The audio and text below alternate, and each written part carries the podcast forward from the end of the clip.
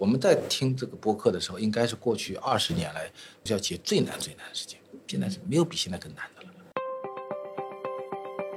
您觉得中国的创业的土壤对小企业来讲是友好的吗？中国应该是全世界最适合创业的国家。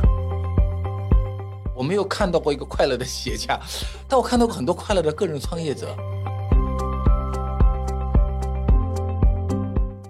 但是对小企业来讲，很多创业者最麻烦的事情是什么呢？就他一边要生产好东西，第二还要把它卖出去。数字化转型是所有从小微公司开始到大型企业一定要做的一个功课，就必须要做的一件事情，但未必能够保证你看到明天太阳。真正数字化最大的获益者是大企业。未来的这五年吧，我们不要讲太远，看到哪些超企业可以把握的契机，怎么把握各位备忘录的听友，大家好，我是 Bessy 李倩玲，欢迎收听今天的备忘录。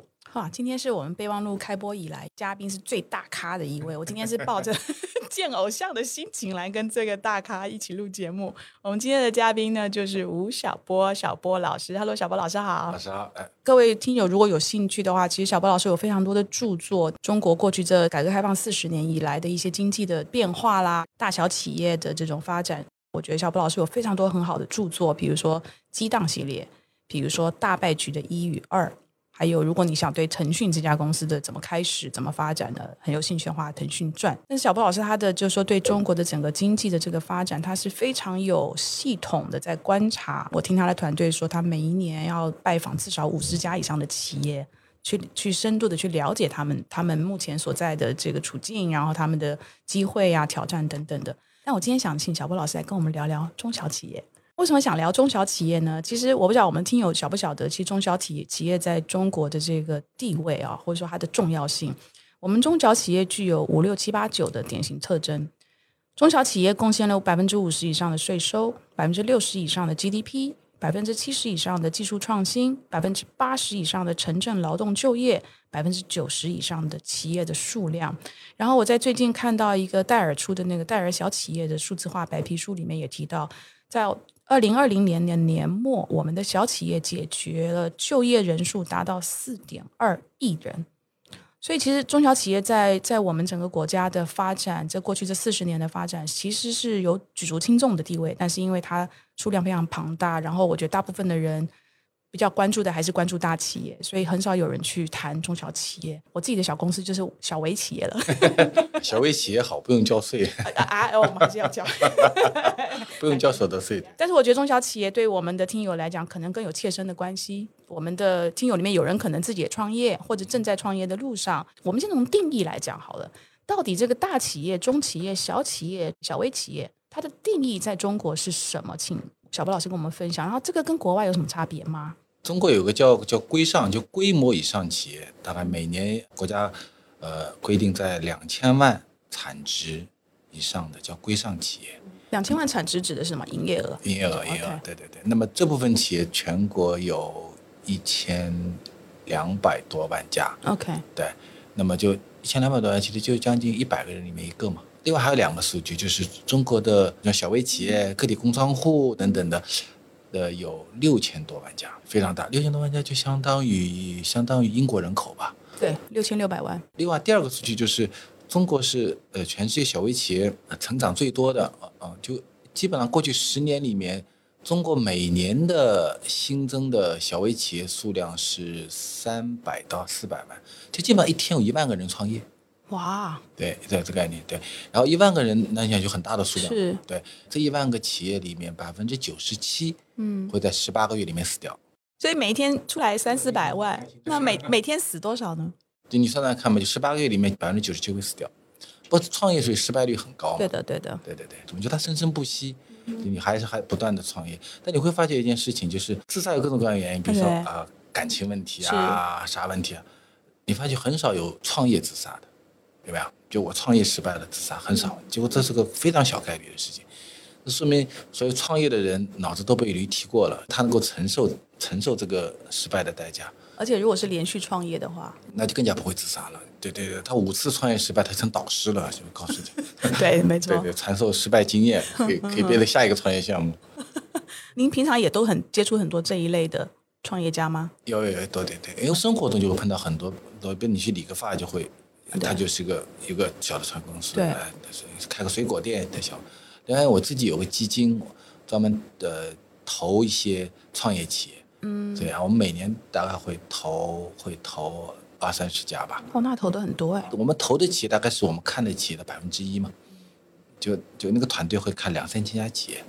对，那基本上都是都是创业型企业或者讲小小型企业。是我们每天在看的很多的直播背后，其实都是小微企业。这些企业其实失败率也很高的，就即便拿到投资的企业，六年八年下来以后，就你说我投了一百家企业，就是清零的大概也三分之一以上。嗯嗯，就他已经拿到投资了，嗯，都清零。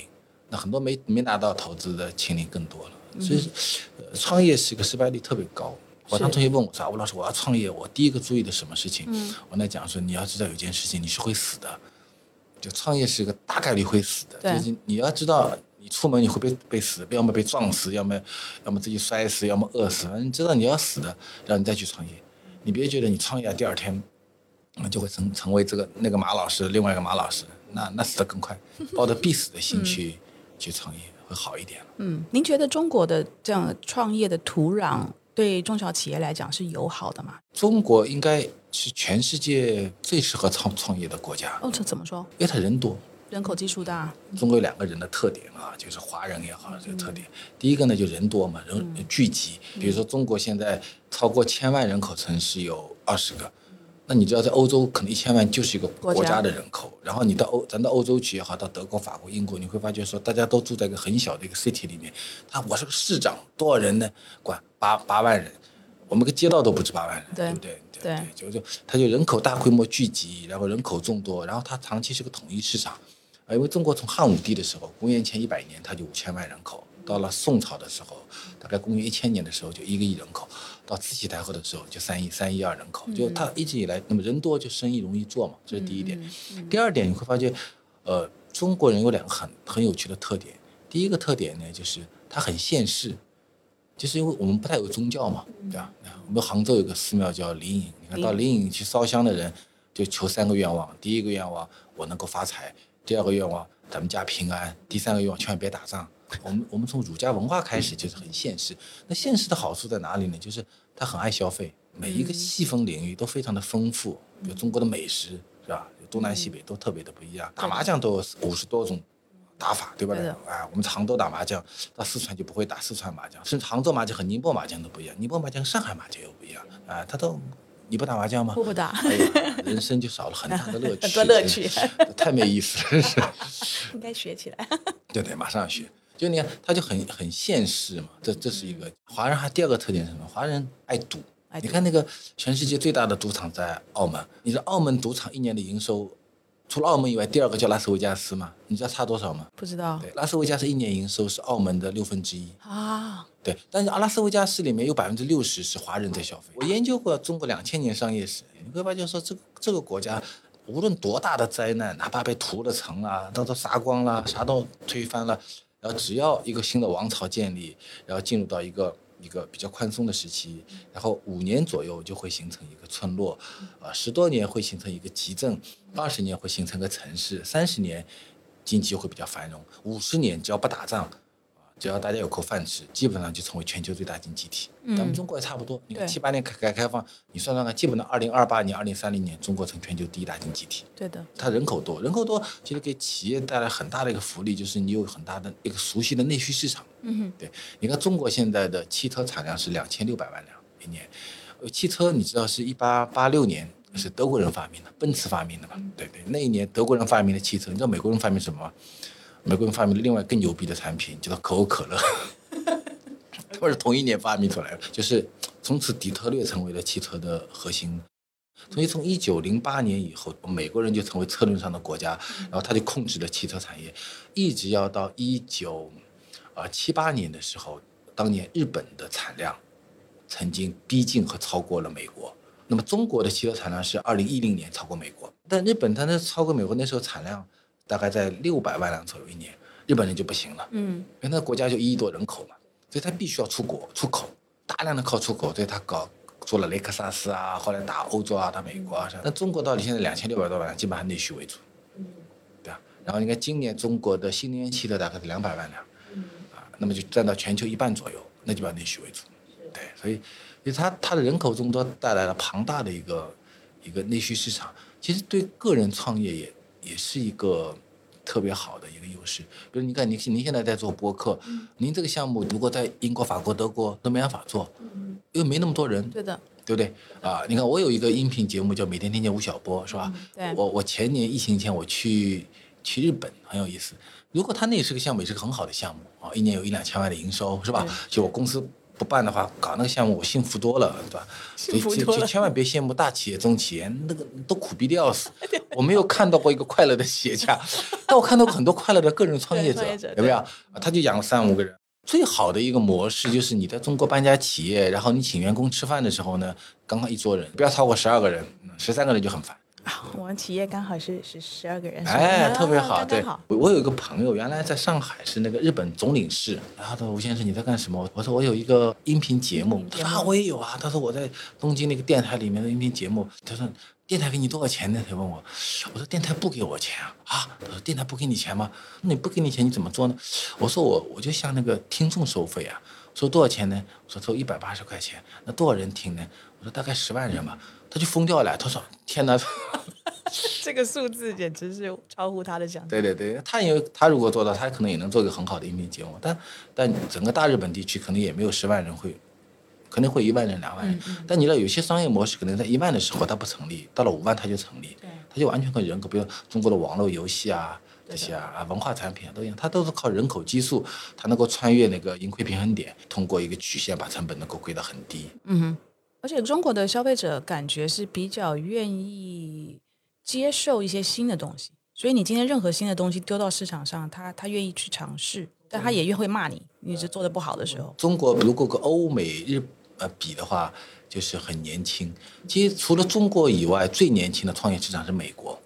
美国也非常年轻，特别美国的东部和西部，纽约、波士顿地区和和 L A 和那个旧金山地区，你看那个创业也很年轻嘛，对。但你如果跟中国跟美国比的话呢，中国的创业者大概比美国要年轻十岁，那跟欧洲和日本比要年轻二三十岁，对吧？对，所以中国还是一个很生生不息的一个一个年轻的一个创业国家。是。那我想请问您，就是说，因为中国跟很多其他国家比。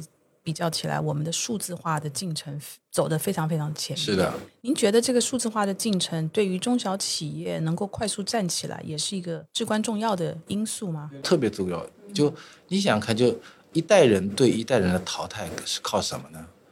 我认为并不是靠智商，实际上是工具迭代。嗯，对我记得我当年当记者的时候，三十多年前，比如我们是用笔和纸来写的嘛。我是到九三年我就用电脑了。对啊，我自己花了一万块钱买了台。买了台电脑，但是然后我那个同事就就看到我很神奇，他说我们单位里都发笔发纸的嘛，对，我在新华社，我在个通讯社工作，发笔发纸，你为什么花自己的钱？一万块钱那么基本上相当我一个月工资嘛，一个月工资去买一台电脑啊，不能理解。但后来他就知道了，因为我写字就写的比他快了。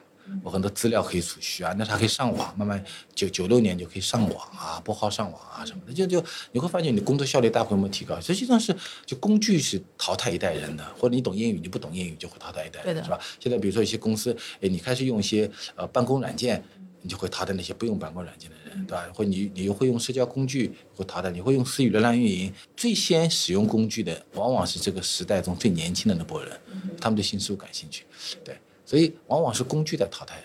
互联网其实你个不断的产生新的一些工具。我们把互联网分成两块互联网，一个叫消费互联网，一个叫产业互联网。那消费互联网里面也一样，就最先用工具的那波人开始淘汰那些不用工具的人。我在去年不有疫情，我在我年终就讲过一个很有趣的案例，就是我们家在杭州的湖苏南路嘛，湖南路那边上有一个水果店，去买草莓，然后就发觉他就把三颗草莓放在一个一个一个塑料篮里面，然后旁边有个二维码。这是我蛮早的第一次看到，有他就他就说，吴先生啊，你你扫一扫，我送你三颗草莓，那那个就企业微信，就扫企微，他就他就把流到私域流量去，啊，那那是蛮早的，现在可能蛮多了吧，他就私域流量，越过去一年多一样嘛，中国很多全中国很多马路的那个小店都关掉了，对不对？对，他那个水果店就开的挺好的，就一直在那开开开，然后前两天呢就碰到他，说事儿，哎，我说生意怎么样？挺好的。然后他就突然间向我推销会员卡。哟，水果店有会员卡了。他他其实没有那么好的水果了，是一个新疆的一家企业。那新疆的水果是中国最好的嘛，但它很难运出来，它只能干果运出来，鲜果很难嘛。然后他就专门做了个会员企业，他每个月呢帮你配送到家里来，就新疆的水果配送到家里来。然后他们在全国就找渠道商，就专门找这些水果店小老板，因为你反正你也买不到那个新疆水果嘛。他就去年用的这些企业微信，哎，今年开始跟一些大公司做一些会员制的运营。那么他这个店，如果他能够不许像我这样的人，不许个五十个到一百个吧，嗯，你你算算看，他就很稳定。对，他如果不许到五十个会员，他就相当于五十万的营收。五十万营收他能如果能能拿百分之二二十的话，有十万块钱，十万块钱要买卖多少水果啊？他但他可能跟一个合作，那这十万块钱收入从哪来呢？实际上就是他前去年有了私域流量的这个基础在那儿。因为任何一般生意啊，你想看生意就两件事儿，第一件事情做产品，第二东西把它卖出去。但是对中小企业来讲，很多创业者最麻烦的事情什么呢？就他一边要生产好东西，第二还要把它卖出去。对。但是这个的事情实际上是两种能力，卖东西是一种传播，那生产东西呢是一个工匠的能力。所以很多创业失败就在于他双线同时开始做，他又要生产东西，他又要像您做播客一样的，就是有两种模型，一种模型呢是我自己。做很好的内容，然后呢，我通过社交化的做传播，对吧？对，两个团队去传播。还有一种办法呢，哎，我东西好东西最好以后呢，那我通过一个平台啊，那个平台可能叫中宇宙、大宇宙，可能叫小宇宙，是吧？就叫他来帮你做做流量。那那您觉得企业开始用了这些工具，就代表企业数字化吗？还是说它还有其他的领域都要能够做起来？对大公司来讲的话，它的数字化的要求会。会非常的复杂，做衬衫的或者做运动服的公司，它的数字化它要求很多，它最需要的数字化是财务系统、IT，然后呢需要办公软件。第二呢，比如说你要做服装企业老板，他最担心的事情是什么？就是库存了，库存，库存，这样，因为服装是个时尚产品啊，我一万件衬衫做出去后，可能会有四十件会退回来。嗯，那个直播也一样嘛，直播退货退的最多的服装，服装大概百分之五十几的退货率。那我怎么能够说我一万件衬一万件服装生产出来以后，只有一千件退回来呢？那就要进行小批量生产。那第二呢，就是它需要在前端能够非常敏捷的能够有有退货反应。啊，所以服装企业一个很大的一个考评数据，说我一个店我是一个月配次货，还是半个月配次货，还是十天配次货？那么怎么能够十天配次货呢？就现在很多公司压缩到十天左右，能够加强它的快流转，那怎么办？那就有 IT 系统。那些服装是在东北卖的好，还在还是在呃华南卖的好，还在华东卖的好，然后把这些货能够。能够快捷的配送，所以它首先是要要有一个店铺的一个数据化系统。店铺数据化系统弄完以后，说，哎，说这个服装卖的很好，但它可能还能卖好，只能卖十五天。数据告诉我，还能卖好十五天。我的生产线能不能生产呢？所以它生产线柔性化。那东西出来以后要卖到全中国，那中国很大嘛。然后，然后你会一个物流中心，那物流中心里面就会有很多人。嗯，对，这物流中心的人其实他就是一个机械劳动的成本。比如说，我要把把这个服装从生产线上搬下来。那你有没有办法说做一个机器人呢？嗯，啊，就是过去几年，你看那个工业机器人很很很很发达。还有说，我这个服装原来放在那个那个仓库里面的，这个仓库有五十层高，啊，上那个三十二层的第八个格子，哪一个哥们要爬上去，对不对？那有没有个机器手直接把它抓下来呢？嗯，那就是说它整个是物流系统需要能够数字化。一个大公司来讲，它会从内部的财务系统、办公系统到店铺管理系统，到生产线柔性化，再到物流中心。那所有东西做完以后呢，它就会做个数据中台。嗯，这个过程大概需要五年时间。五年啊？嗯，大概需要四到五年时间才能够才才能够完成。OK。对，那么谁跑得快谁就赢。我们讲大型企业来讲，现在就是数据化改造，首先是。是对企业主大量的一个投入，第二呢，会对整个公司的每一个员工的能力会反产生巨大的一个迭代。是，这大公司发生的事情。那小企业也一样，小企业那么就面临到一些工具啊这些啊。但是我很好奇啊，就是就像您讲的大公司，它全面数字化的时候，当然前期要投入比较多的时间，甚至比较多的金钱，要投资很多的。就说后台也好，中台也好的搭建嘛，嗯，但是它一旦做起来了之后，大企业的规模效应很快可以感觉出来。但是你说今天小企业，尤其今天假设是一个十个人公司的小老板，他说数字化之前跟数字化之后有很大的差别吗？有很大的差别。就我们讲两个差别吧。第一个是我公司内部，比如说我我公司只有十个人，对不对？嗯 OK 没有关系。但是如果我数字化的话，我很多成本可以下降。你比如说我懂，我用一个办公软件后，我纸张成本下降了，对不对？原来要要要比如做 PPT 写在纸上，如果我现在有个有个办公协同软件的话，我的工作效率可以提高，是吧？啊，比如说我原来做个 PPT，比如你做 PPT 做完以后说，大家宣讲完了以后，咱们有十个人，对吧？有九个人反对你，在 PPT 上提意见，这个啊啊提意见，你怎么办呢？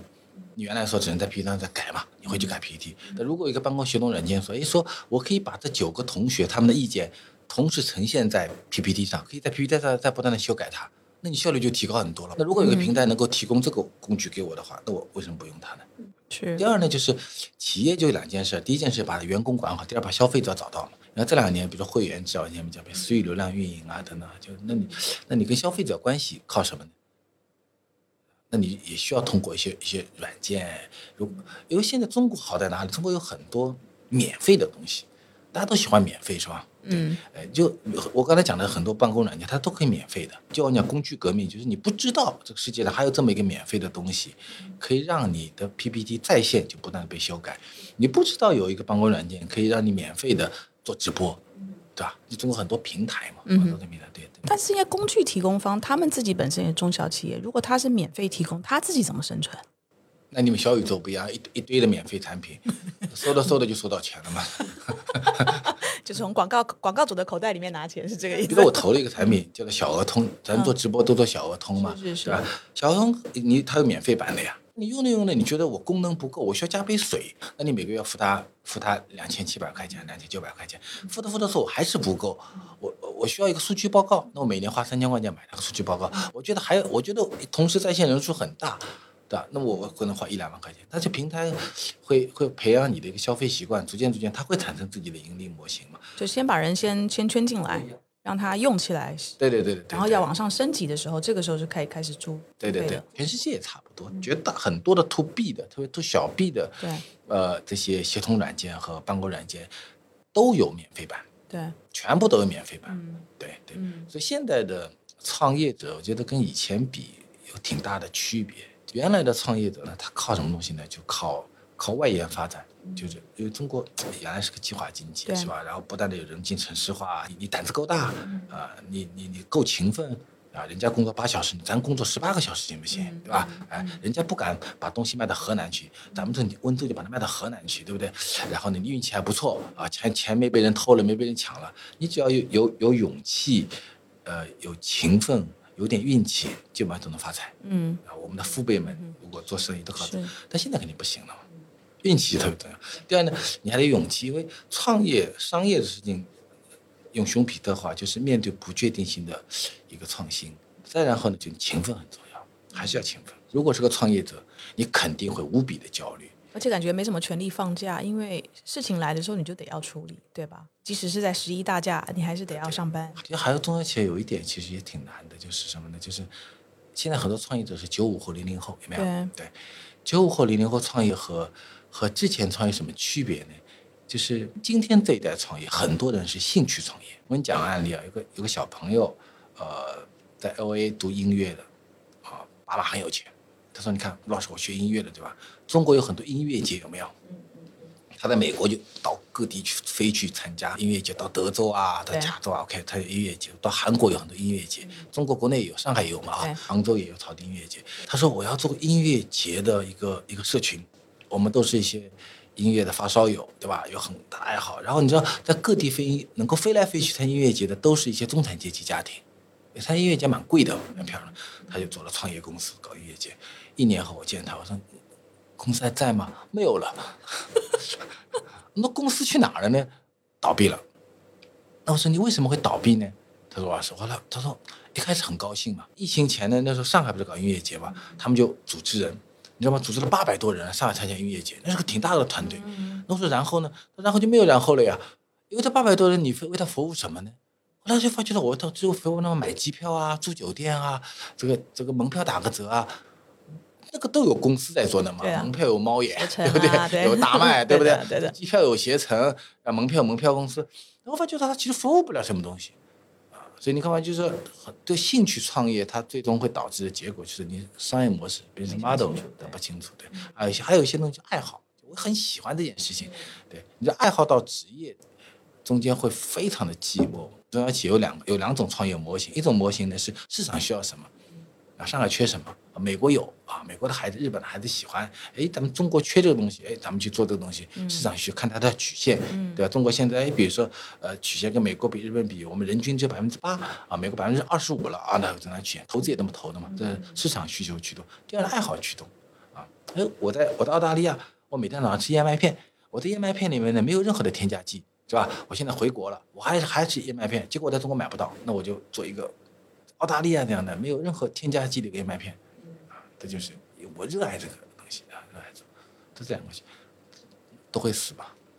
市场需求会死在市场需求的各种陷阱里，是。然后，中小企业为什么它会不断的起伏，就因为这样的原因。是。亲爱的听众小伙伴们，如果你对创业数字化有兴趣，欢迎去微信搜索并关注戴尔小企业官网公众号，回复“白皮书”三个字，就可以获得小企业数字初始化指数二点零的白皮书。从这个白皮书当中，你会了解不少的硬核知识。比如说，小企业可分为以下四大类：第一类是设计密集型，比如说主营业务是影视动漫。平面、三 D 设计以及工程建筑相关的企业，本地与云端的多方协同，可以大幅提升创作的效率，实现商业的创新。第二类是计算密集型，大数据和云端服务、AI 软件开发、生物基因相关的企业都属于这一类型。他们需要在提高算力的同时平衡成本，以经济型算力的模式提升企业核心的竞争力。第三类是成长型。比如说，那些已经度过了最初的生存期，人员规模在二十到一百人，具备较为完备的组织架构的小企业，灵活运用数字化是商业创新的方向。最后一类是起步型，例如刚刚成立的成长型的小企业，轻量化 IT 部署是关键。从这份白皮书当中也可以看得出来，数字化能力等于商业创新力。在消费者的需求和行为快速变化的当下，与数字化结合，才能实现适应性创新。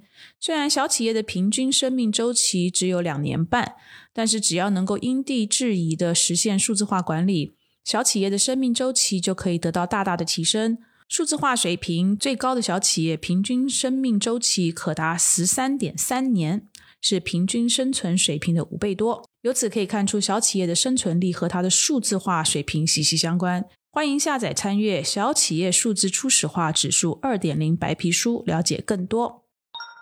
您研究这么多的企业啊，研究这么多年，那大企业我们都说船大难掉的吼，所以大企业在数字转型肯定要碰到的阻力也好，花的时间也比较久。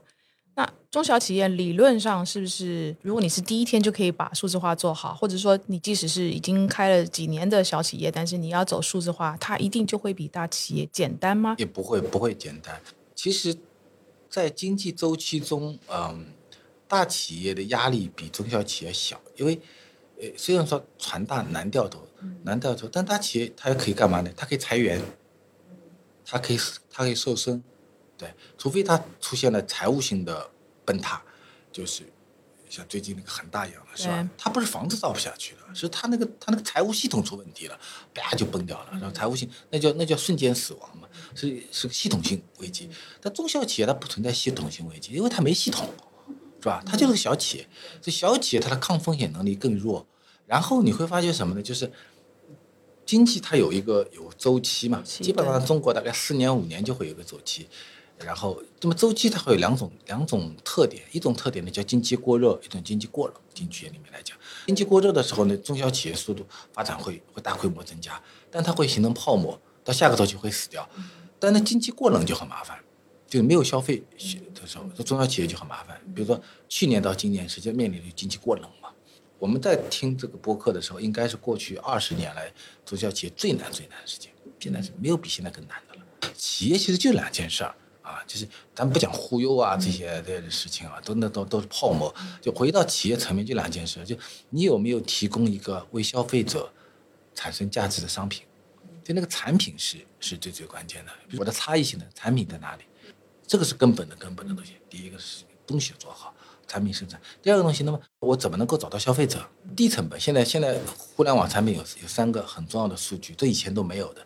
第一个叫获客成本，第二叫复购率，第二客单价。所以中小企业就是你回到基本面来讲，其实肯定没有秘籍嘛。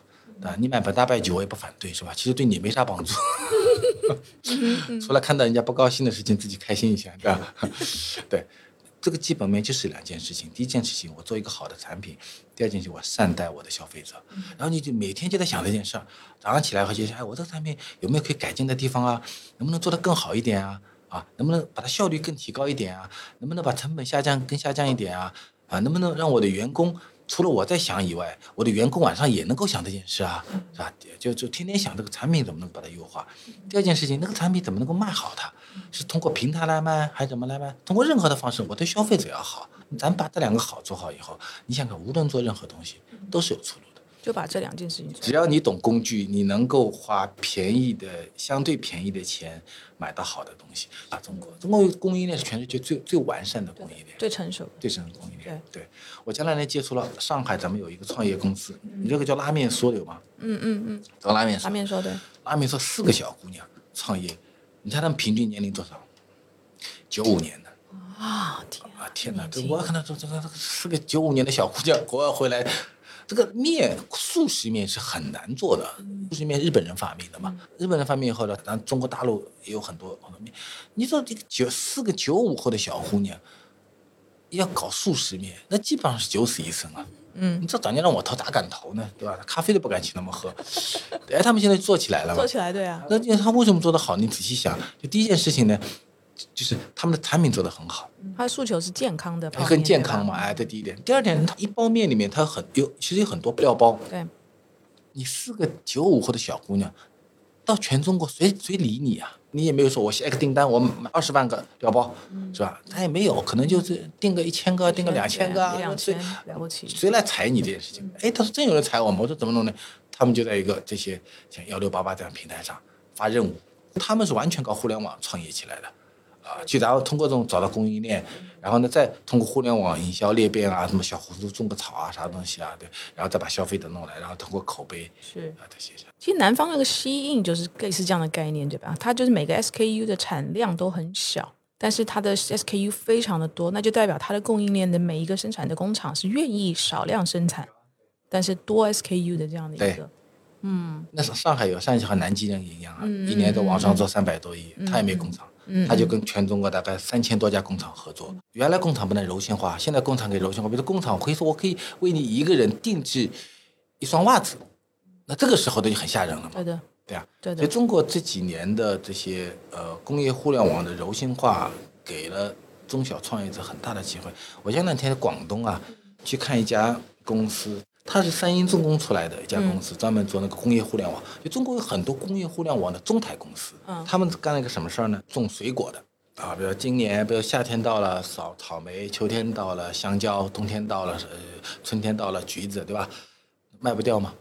卖不掉就有一个干果机，就把这个把这个水果要把它弄干。蔬菜可以做干果化，比如说比如说那个香菇，对，是吧？干香菇啊，干果机挺贵的，要四五万块钱一台。然后呢，在广东就有一些顺德地方做干果机，他也卖不掉，你知道吧？哪个农民花四万块钱买个干干果机了？那农民呢，他要需要干果机，就死在那儿了。所以广东有很多那种那种小的干果机公司，一年做个一两百台，那就很大了。这家互联网公司就干了一件事，干什么事呢？他那个干果机上面啊装了几个传感器，传感器呢，它就可以远程控制。啊，比如说你买了一台。干果机回去以后，草莓进去了，那草莓的湿度和干度是不一样的嘛？那很多农民调不好嘛。那如果你有个传感器，有个界面系统，远程可以控制它。哎，草莓的话，比如说湿度九十五，然后比如说它的干燥度啊六十五放进去。那过会儿我要种香菇呢，嗯，香菇一会又不一样，是吧？所以原来能买回去四万块钱，他用不了，农民他不会用。那现在我有个远程控制系统，我就可以可以可以来用了，对吧？突然就发觉说，哎，我知道这个村里面。他一一年能够生产多少草莓，多少香菇，我就知道他那个数据了。有了这个数据以后呢，后来这家公司就改变模型了，说这个四五万块钱的这个干燥机啊，你不用买了，你租。原来是不敢租给你，租了以后你万一不给不出我钱呢？我现在敢租给你，为什么呢？两件事情，第一件事情，我知道你们家一个月能够榨多干干榨多少水果才。第二呢，你不还我是不是？没关系，我远程就给你断电。他可以远程让把它变成个废铁，租就快了嘛，租比卖快很多嘛。对的。啊，租了个别的突然间变成，哎，我突然间有一千台干果机在那边，那我就知道今天有多少香菇，然后呢，过两个礼拜以后有多少草莓要做干，然后我就把这个信息卖给上游的那个干果公司。干果公司我需要啊，需要什么他就做集采，它是一条链。这这条链呢，它造成什么呢？造成就是把那个干果机公司有一个小型公司变成了个中型公司，对不对？然后呢，让那些呃一两千个农民，他不再是个孤独的农民了，对不对？就他的获客成本，他的那个生产资料的采购成本下降了。原来我花四万块钱，我现在可能两千块钱我就能租来，然后每个月呢付两千块钱。是吧？那那第二呢？我的销售出路可能一部分的也解决掉了，有有公司来帮我收购嘛？那我只要我只要认真的做好我的干果水果就可以了。对，所以这就是数字化的改造。它有的时候有可能会让会让一家企业由小型公司变成中型公司，或让大型公司产生新的能力。但另外还有一种可能性呢，小型公司小微企业永远是小微企业，那个农民永远就是那个农民，但是他的他的。生产效率提高了，他原来一一年赚两千块钱、两万块钱，现在一年可能可以赚三万五千块钱。是数字化，它是一个，它就是一个把人和人、人和生产资料能够连接起来的关系。消费互联网就是把手机和电脑连在一起嘛。对吧？比如戴尔电脑原来是一个个孤零零的，你把戴尔连在一起，它变成互联网了嘛，对吧？所以是就连在一起了以后，然后我们的我们的信息啊，我们的购物啊改变。那产业互联网呢，就是把每一台机器连在一起。中国是全世界最大的做服装的企业，中国有六百万台织布机，啊，每年还增加一百万台。对，那么现在这六百万台织布机中，已经有一百五十万台连在一起了。某一天，中国如果六百万台织布机全部连在一起，意味着什么？中国每年生产全世界百分之二十五的服装，这意味着说，我们知道此时此刻我们在生产几条牛仔裤、几件衬衫、多少的 T 恤，然后五十块钱成本的 T 恤分布在哪些区域，一百五十块钱成本的 T 恤分布在哪些地区，有哪些地区生产 T 恤的织布机空在那儿，我现在能够下订单给他。那你想，当这织布机被连在一起，那些水果榨干机连在一起。中国今天所有的挖掘机都已经连在一起了，所以国家有个叫挖掘机指数。这个指数是什么样的指？是什么的指数？就是因为中国挖掘机就几家公司在做，就三一重工、还有徐工、呃柳工，就三到四家公司在做。那现在过去几年，这挖掘机都连在一起。挖掘机都为什么连在一起嘛？因为挖掘机很贵，对，买挖掘机那些包工头，挖掘机用完以后就没有用了嘛。啊，所以往往呢，当年买的时候呢，都是十多年前的时候了。买的时候呢，就我就我就不给钱，不给钱呢徐工、柳工和和三一重工就会派人去去去抢挖掘机。所以在十多年前，在工地上打架都是打这个事儿，啊，还要挖掘机抢走。就十十多年前，他们就干了一件事，说装传感器。你不给我没关系，我给你我给你断断机。这是二零零零八年的事情，很早。中国最早做工业互联网的是那些做挖掘机的企业。也很神奇，然后它就会连在一起了嘛？连在一起后，现在国家统计局每年比如说统计数据的时候，就会向这些公司要要他们挖掘机的数据。挖掘机你就知道吗？就是二零二一年的二季度，中国有多少个工地在开工？然后开工每天开工多少时间？它就叫挖掘机指数。那未来中国可能会有纺织纺布机指数。我们的集装箱如果全部全部连在一起以后，那未来会有集装箱指数，你根本就骗不了。原来现在很多原来骗税嘛，对吧？红利就让出去，再再绕回来，你怎么骗得了呢？是，它会改造整个一个国家的治理、产业治理逻辑，然后继而会改造企业。那么现在就产业互联网嘛，就你要让自己的公司内部能够能够能够数字化，然后你让自己的企业跟外面能够能够找找学，那学习特别重要。可是这么多的工具，您觉得中小企业那从何开始呢？什么样的工具是至关重要？要第那个第一步？那个老板最喜欢的东西是什么呢？那个叫钱嘛，对对对，都有共识嘛。我用什么工具能够帮我省钱？我用什么工具能帮我赚钱？他把这个事儿得想明白。比如我看服装店啊，我看那个很多服装公司，几乎全中国所有服装公司的数字化改造都是从店铺的流程改造开始的，零售店开始，嗯，无一例外，嗯，那为什么呢？因为中国大型服装的老板啊，年纪最大的五五零后的。年纪最轻的都七零后的，我们讲五十亿以上的啊，这波人哪里是互联网人啊？所以你要让他掏个一百万块钱都很难，让两千万他不吃了你，对对不对？他都不知道两千万花哪儿去了。你现在最麻烦的是什么呢？是是库存嘛，对不对？我的库存百分之三十七，对对吧？然后呢，我一个月呢配次货，这样你给我两千万块钱，对吧？我呢让你从一个月配货配货变成十天配次货，一个月配三次货，我让你的库存从百分之三十七降到百分之二十六，啊，老板计算机一算，我靠，这省省下一年就能挣两千万，那我已经赌这一把了。万一你成了呢？那个结果很明确嘛。所以你跟他说你给我两千万，我帮你建个数据中台，滚。嗯，他都不知道数据中台干嘛的。对的，那你说那个省钱，那他都想明白，那就基本上都从那开始。但是这也这也取决于，因为中国的数字化的，就是说它的基础建设非常的完整，非常的成全熟。世界最完。对的，福布斯发布的二零二幺年亚洲中小上市企业两百强里面，大中华区有六十四家。这六十四家里头呢，就是呃内地的就有三十八家，台湾地区居二是二十五家。所以如果你去比比照这三个地方的数字化的进程，国内是最成熟、最完整。对。所以这个因为国家这么多年来在这个方面的投资，其实已经给了中小企业数字化一个非常呃先天的土壤了。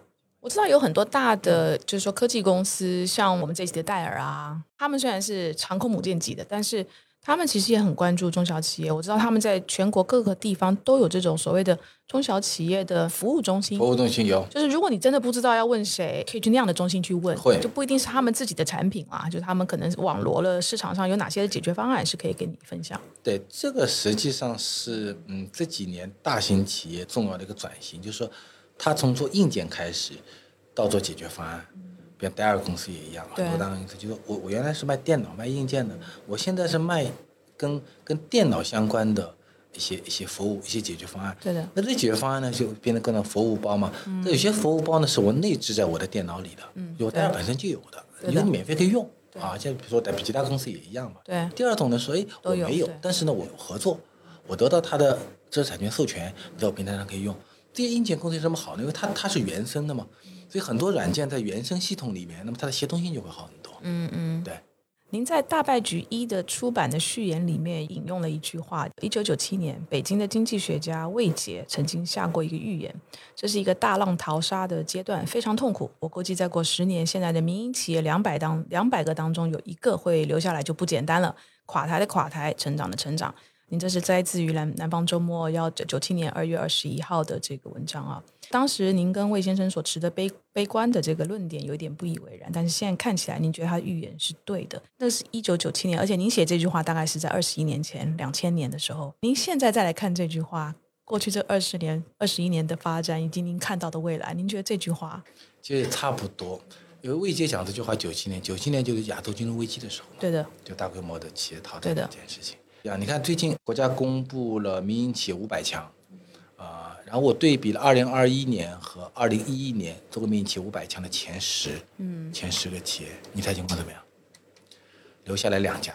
啊，二零一一年的榜单上的前十家企业很多都出问题了，比如说海航，海航当年排在第七位吧，苏宁、恒大，啊，当年都是前十强的，都都这几年都都都都都出问题。发生什么事？过度扩张，然后各有各的问题。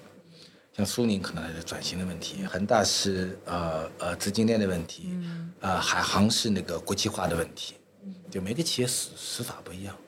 但是未来，尤其国家“十四五”出来了之后，里面数字经济这个方面是重中之重嘛。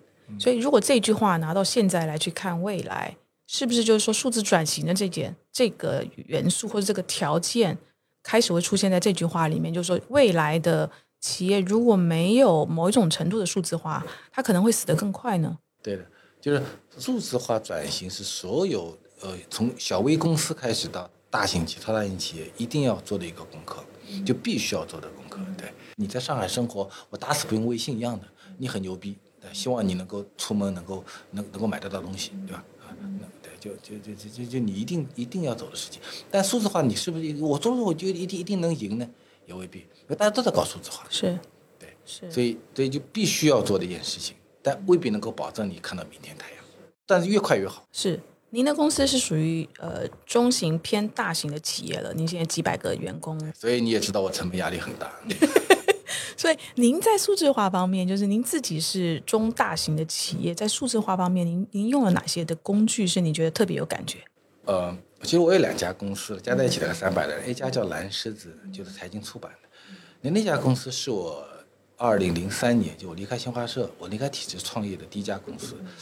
那公司很有意思，就是呃零三年创业，现在几年？十八年了，十八年他从来没有亏过钱，啊他每年让我赚钱。对，然后呢，他人数呢一直以来就六十来个人，他现在六六七十个人，小楼里面嘛，来到小楼里面。然后他为什么活到今天呢？他是因为我从创家公司第一天就在墙上写了一行字，叫做“只与最好的商业阅读有关”，就是我们只做财经类图书。这句话呢，让蓝狮子活到了今天。他每年大概就做个八十来种书，对吧？有个一两千万利润，啊，是一家特别好的技术公司。但是我我把那个老总拎过来说，你明年给我做三千万利润，他就跪在地上了，说吴老师，你把我开除了算。他一直以来是中国财经类图书的前三名啊，他他只要能保持位置，可能二十年后咱们做博客，嗯，他还在，嗯。那我另外一家公司叫他叫做八九零，那八九零呢，它是一个天生的就是数字化公司，因为就是我一四年开始做吴晓波频道，嗯，做自媒体。啊，自媒体做起来以后呢，然后就在自媒体环境下，慢慢这公司就做了很多知识付费产品。特别零六年开始做知识付费产品，那个就几乎不存在数字化转型的问题，它就它就它就是个数字化生下来的蛋，就文化产业里面数字化生下来的蛋。对，所以但二十年后八九零能不能存在，我不知道。它还是面临问题，就是说它所生产的这些数字化财经内容，在二十年后。还能不能够持续的迭代？书不一样，书它它是一个非常具象化的东西。我认为二十年后书还在吧？嗯，至少过去二十年的经验告诉我说，无论怎么变化，总还是有人愿意拿到纸质书拿在手上，是吧？二十多年前大白局出版的时候，我记得那时候单价在二十三块钱一本，对吧？现在大白局还在卖，每年卖十万册，它已经变成五十八块钱一本了，所以它跟通货膨胀有关，对不对？其他外语讲的其实是一些常识哦，市场营销在变化你怎么个因时而变？他讲的其实与时俱进，他讲的是一些一些常识。财务的杠杆运用不要过度，不要太贪婪，你不能没贪婪，但你不能太贪婪。对对对。我想问小波老师最后一个问题啊，就是现在“十四五”计划，然后现在整个国家的就是在推动的所有的计划的一个大氛围，就是共同富裕，感觉这个氛围就好像更往中小企业这边去偏。所以您觉得未来的？这五年吧，我们不要讲太远。这五年看到哪些中小企业可以把握的契机？怎么把握？我觉得也没啥契机了，基本上，对，该死的会死了，可能会死的更多。会死的更多？嗯，会死的。这原因是什么？因为你市场变理性化了。因为我们不能给中小企业吃药，就是啊，说你真的未来会很好，你那么害死了他们，对对。所以创业要谨慎了。可创业是比买股票更惨的一件事情。是吧？买股票说三个跌停板，十万块钱进去，八万块钱出得来。创业是一百五十万进去，五十万不见了，剩下一本大败局啊！你仔细想这件事，比如说全中国的织布机都连在一起的时候，全中国的榨干机、全中国的冰箱、空调、洗衣机都连在一起的时候，是谁的机会？大企业的机会，是大公司的机会。就大公司的数据化能力，它不在中国，不仅在中国。它可能辐射到整个东南亚地区，辐射到墨西哥，我们甚至说墨西哥每年穿多少件衬衫，对？我们都知道的，可以把它配置好，对。所以真正数字化最大的获益者是大企业，是那些转的最快的那些大企业。那中小企业就是就是你要跟大企业同行嘛，对吧？然后国家，你说真的，客观上讲啊，能够帮中小企业的东西是很少很少的，很有限的。你看小微企业最多给你免点税嘛。中国有现在有些互联网的。比如说有网商银行，比如说微众银行，有一些贷款，比如说叫微业贷，叫做微利贷，对吧？那个如果你不知道的话，你根本就不会去找他们嘛。你把这些数据输进去以后啊，后台就会把你这些数据和央行的那个数据、金融数据打通，个人的信贷数据全部画像画出来以后，它来判断，机器来判断，那都不是个人。大数据征信，哎，大数据征信，啊，告诉你说这个人可以贷款，可以贷五十万。还还还最高可以达到三百万嘛？嗯哼，最终是靠工具来解决。嗯，但如果你在听的播客前都不知道有家银行叫微众银行和网商银行，谁来给你贷款呢？或者我刚才讲了说，哎，是那个那个拉面说那姑娘是吧？我谁来给我弄个料包呢？对不对？或者我要举个编织袋做塑封，我一共就做做两百个塑封，谁来给我呢？我现在告诉你了，有个平台叫做幺六八八啊，你搁上面去发任务。现在没多少，就点小生意，就是一千两百二十五的生意，有没有人愿意接？这个人愿意接，可能晋江的啊。可能是苍南的啊，可能是汕尾的啊，做包装箱的工生意空在那儿啊，做点生意。对，就你如果不知道这些工具、这些平台，谁来救你？所以中小企业第一个先要把自己的就是底子要打好。所以你在国家的大数据的平台在做征信的时候，你的征信是是 是对你有帮助的，是第一个。第二个，你的发展要不就是要成为大企业的一个就是说生态体系里面的其中的一员。所以你是跟着这个大企业的这个这个轮子一起动，大企业的转，你也一起转。其实就是我们叫与时俱进啊。对。因为这个时是什么东西？因为它如果做个中小企业来讲，是第一是这个国家嘛，这国家会不会好，是吧？国家有没有未来？大的这个国家，再往下呢是城市嘛，是吧？上海会不会好？铁岭会不会好？镇江会不会好？第三是我的行业嘛，这个时，我这个行业是不是个好行业？是吧？是。再接呢是行业里的大企业，是吧？好。再接呢是一些。这个时代里的一些工具，一些最新变化的这些东西，跟我也没什么关系。它就这些这个时就是跟跟跟那个环一样的套嘛。嗯，你从国家想起，想到最后呢，谁来给你贷款？你把这个事儿想明白。而在想这些事情的时候，你再想两件事：我能不能做个好的云吞？今天有一百个人来吃我的云吞，这一百个人里面，在未来的一个月里面，还有多少人会来第二次？我有没有办法让他来第二次？还有一百人再带两百人来，啊，他有没有再再带人过来？那再接着我馄饨云吞以后，我能不能卖两个煎饺给他？就这两件事。今天听小包老师的分享，我觉得有一个非常重要的，可能很多的中小企业老板不一定有体会，就是我觉得中小企业当然因为老板如果够努力的话，每天都是低头努力工作，但是要把头抬起来，而且要走到外面去看一下外面在发生什么事情，尤其是很多的工具到底已经已经成熟到什么程度。比如中小企业老板账上，比如说我做我做云通生意的，我现在账上有五十万现金，我这五十万现金呢？我也不能去买股票，万一套牢了是吧？我们买房子沉淀很长时间，我现在放到银行里面两点三的利息，活期利息，我有没有办法变成四点六？这件事很靠谱吧？有没有银行或者机构可以提供给我 T 加零的存款产品，也能够多几千块钱呢？可以养个小工来。可如果你不想这件事情的话，那你这几千块钱就没有了嘛？所以要想，而且要起而行，到外面来行动，去了解外面有一些什么样的解决方案。其实国内的这这方面的信息真的非常多，只不过是愿不愿意出去接触，对吧？然后多看那个呃小波老师的书，我觉得书里面的有很多很多的启示跟启发，真的。有啦有啦，我看了每天都在提醒我自己，不要自己在写自己的大败局 这个很重要。今天非常感谢小波老师给我们做了非常精彩的分享，希望给我们的听友有非常多的这个参考的价值，尤其是要不就是正在创业或者正在创业的路上的朋友。谢谢大家，谢谢小波老师，谢谢，非常高兴来做客。Hello，我是戴尔小企业服务的一名顾问。其实我们的创始人迈克尔戴尔也是从宿舍开始创业的，可以说创业是刻在戴尔基因里的。而小企业一直是我们的关注点所在，为小企业拼大事业是我们的使命。我们的四大核心服务包括定制一台起、全线工厂价、服务秒响应以及工程师及客服专人对接。如果你感兴趣，可以在戴尔小企业官网上了解更多服务信息。就像我们节目里提到的，如果想要尝试通过外部服务来提升企业数字化水平，实现商业创新。戴尔六百位专业顾问，七乘二十四小时在线一对一的服务，会是不错的开始。在创业面前，我们可能都是既患得患失又永远朝前看的心态。我们也很期待听到你的转型故事和背后的方法，欢迎分享，我们共同学习。